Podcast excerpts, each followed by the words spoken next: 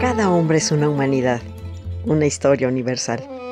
Y como la historia es maestra de vida, queremos que conozcas y saborees la historia por medio de refranes, datos curiosos, biografías, chimentitos, palabras raras y todo aquello que nos forma como personas.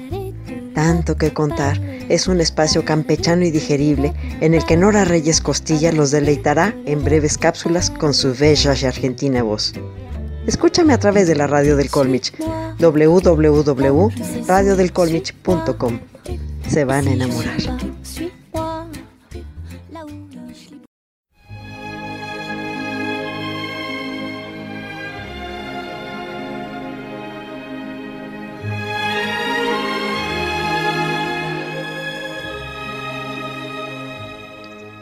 Ay, clonautas, hasta me la estoy pensando para hablarles mucho y mal de estas imponentes personalidades. Queremos ver una historia de amor donde no la había. Ni siquiera tuvieron un final feliz. Y aquí en México solo les tocó el infortunio y la zozobra, que hasta parece que buscaban afanosamente. Así que paren bien las antenas, mis queridos clonautas, porque su imperatrix ad eternum, la Reyes Costilla, va a hablar. Estamos en tanto que contar. Estamos en la radio del Colmich y concédanos el privilegio de seguirnos entreteniendo cada semana en la programación de www.radiodelcolmich.com. La cápsula de hoy se llama matrimonio por conveniencia. El 29 de mayo de 1864, Maximiliano y Carlota desembarcaron en Veracruz. Hasta parecíamos ranas pidiendo rey. Simplemente eran una pareja hermosa, unos seres elegantes y bien plantados. Su discreción daba a muchos decires y especulaciones de la prensa rosa. Si en aquella época hubiera existido la revista Hola, serían una de las parejas más it y más chic del medio. Lo que nadie sabía es que en las entretelas del matrimonio había mucho comedimiento y consideración, pero no amor. Cuenta la leyenda que en 1856 Maximiliano de Habsburgo realizó una gira de trabajo con un objetivo muy claro, encontrar esposa. Visitó la corte belga, encabezada por el rey Leopoldo I, y ahí conoció a Carlota, quien por entonces tenía 16 años de edad. El porte del austriaco y su rancio y refinado pedigrí seguramente deslumbraron a la joven princesa. Maximiliano era descendiente de nuestro famoso Carlos V y además hermano del emperador austriaco Francisco José. Carlota se enamoró como la chiquilla que era. Max le pareció encantador bajo todos los aspectos. Físicamente me parece hermoso y moralmente no puede desearse más. Al rey Leopoldo I no le quedó duda de que su hija había caído rendida ante los encantos del archiduque, pero como buen observador que era, se dio cuenta que Maximiliano la trató con frialdad. No hizo comentario alguno sobre la princesa y anunció que seguiría su gira por Europa, pues tenía previsto conocer a las princesas de Holanda y de Hannover. Maximiliano dio por terminada su visita le chismeó el rey Leopoldo a su sobrina la reina Victoria de Inglaterra, sin dejar entrever los propósitos que algunos le, le, atribuían con respecto a mi hija Carlota. Ni lo lamento ni me preocupa. Creo que ya me habré olvidado hasta de la existencia de este joven príncipe, a no ser porque veo en mi hija algo que me apena y me conmueve. Carlota es una joven impresionable y parece haberse enamorado del Habsburgo con novelesco frenesí. Si hubo amor, fue tan solo de parte de Carlota, y lo que hubo, Maximiliano se encargó de destruirlo poco a poco. Las razones del archiduque para contraer matrimonio nada tenían que ver con el enamoramiento, pues sabía que la dote de la princesa era muy jugosa. Carlota llegó a ser una de las mujeres más ricas del mundo y él se encontraba en problemas financieros por la eterna construcción de su castillo de Miramar y otras deudas adquiridas con anterioridad. El padre de Carlota presionó a Maximiliano para que desposara a su hija. Era el negocio perfecto. Max resolvería sus asuntos financieros y Bélgica entraría en una alianza política importante con Austria, con la bendición de la reina de Inglaterra, Carlota. Desde luego, no conoció los entretelones de su enlace y Maximiliano dejó muy claro que la princesa belga no le provocaba más que algunas lacónicas líneas. Ella es pequeña y yo soy grande, como debe ser. Ella es morena y yo soy rubio, lo que igualmente está bien. Ella es muy inteligente, aunque con un poco de mal carácter, pero sin duda nos entenderemos finalmente. Carlota subió al altar profundamente enamorada de Maximiliano el 27 de julio de 1857 y durante un par de años la relación fluyó sin los vaivenes emocionales del archiduque.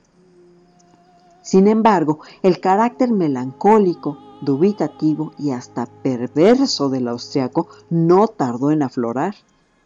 A finales de 1859, los archiduques zarparon en Miramar en un viaje que tenía como destino las islas de Madeira en el Atlántico, al noroeste de África. Carlota desconocía el motivo del viaje que resultó sumamente doloroso para ella.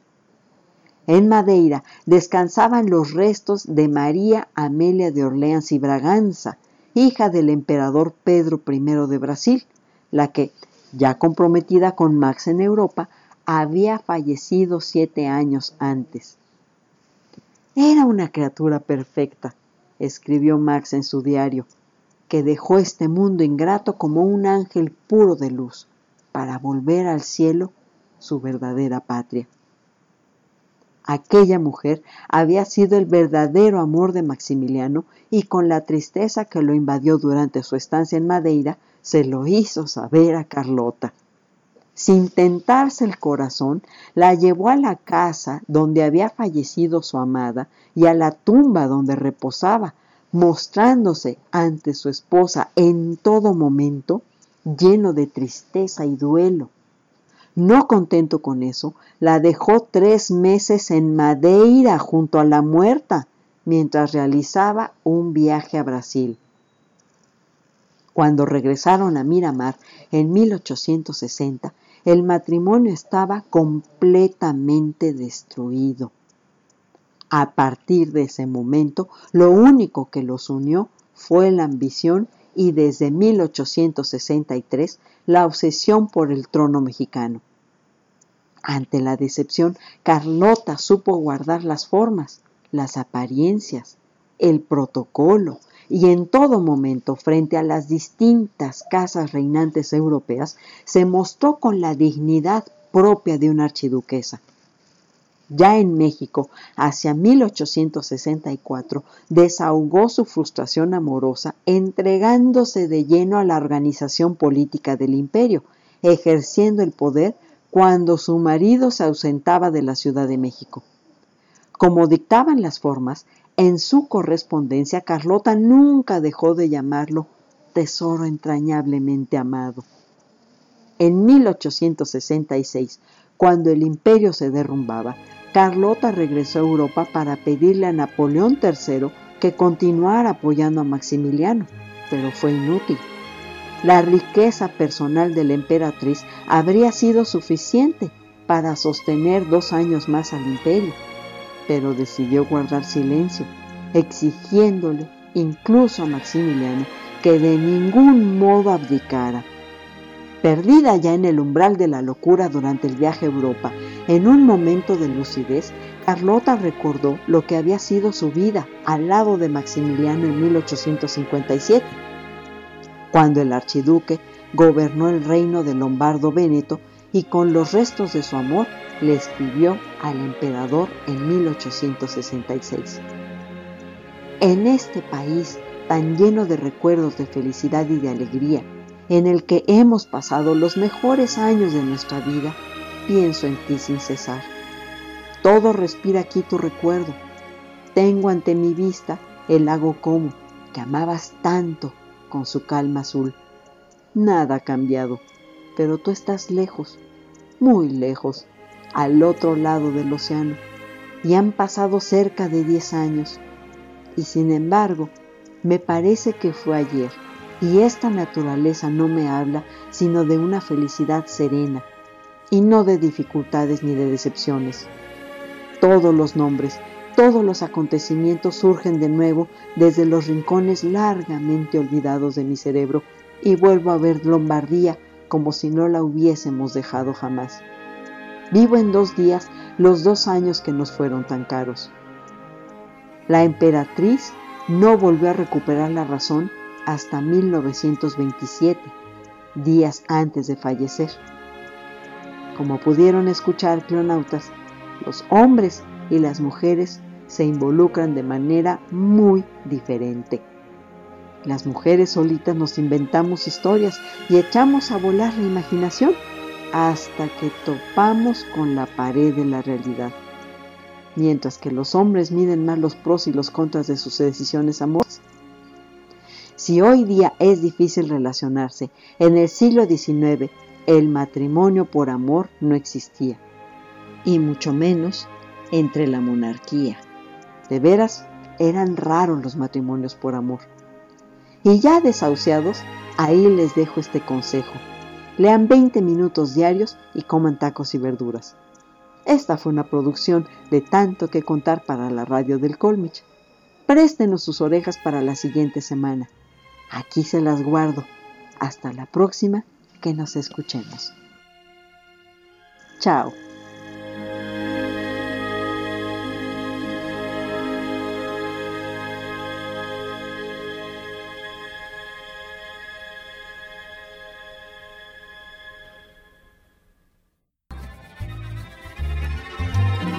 Esto fue tanto, tanto, tanto, Un poco de música, refranes, historias, saber. Con Nora Reyes Costilla. No canta, no baila, no se la pierda.